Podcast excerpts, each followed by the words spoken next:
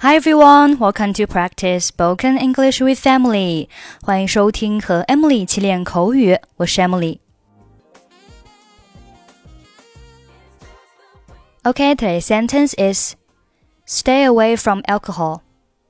Stay away from alcohol.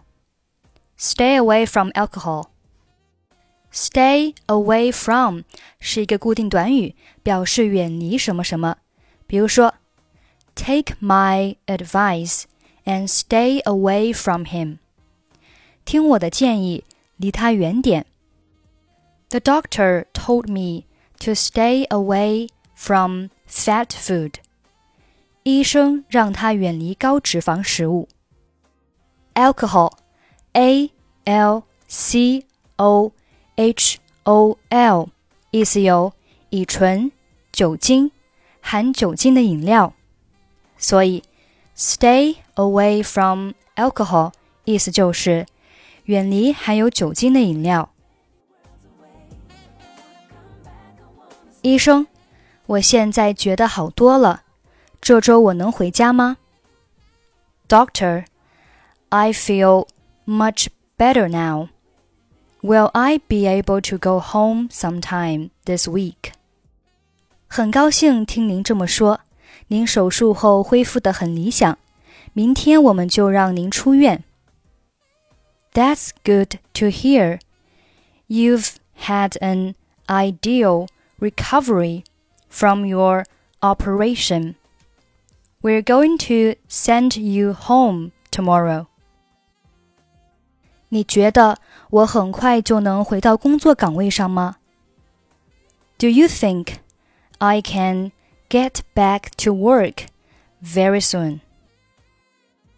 不要这么着急，我确信四至六周您就会完全康复。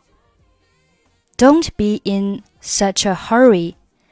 I'm confident that you will be completely recovered in four to six weeks. 那有什么我应该注意的呢 ？Is there anything I should do?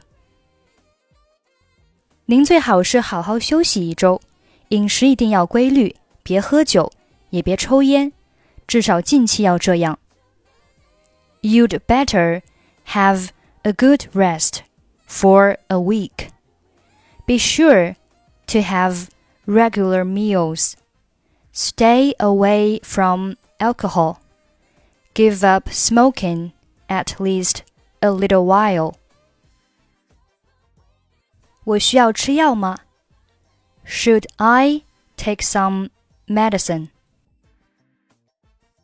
是的，我会给您开一些。这种药每天三次，每次一片，饭前服用。那种药是每次两片。还有，请记住，两周后到门诊部来复诊。Yes, I'm going to give you some. Take one tablet of this medicine three times a day before meals. For that one, two tablets. Remember to come to the outpatient department for a consultation in two weeks, please. 您真好. It's very kind of you. 别客气，祝您早日康复. You're welcome. We wish you a speedy recovery.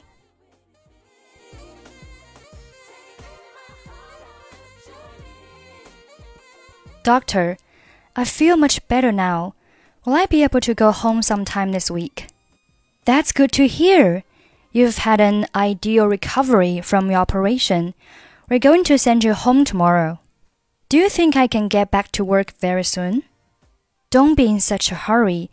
I'm confident that you will be completely recovered in four to six weeks. Is there anything I should do? You'd better have a good rest for a week. Be sure to have regular meals.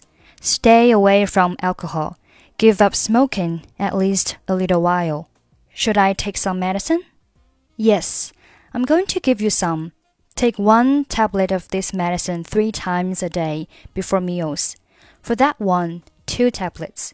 Remember to come to the outpatient department for consultation in two weeks, please. It's very kind of you. You're welcome.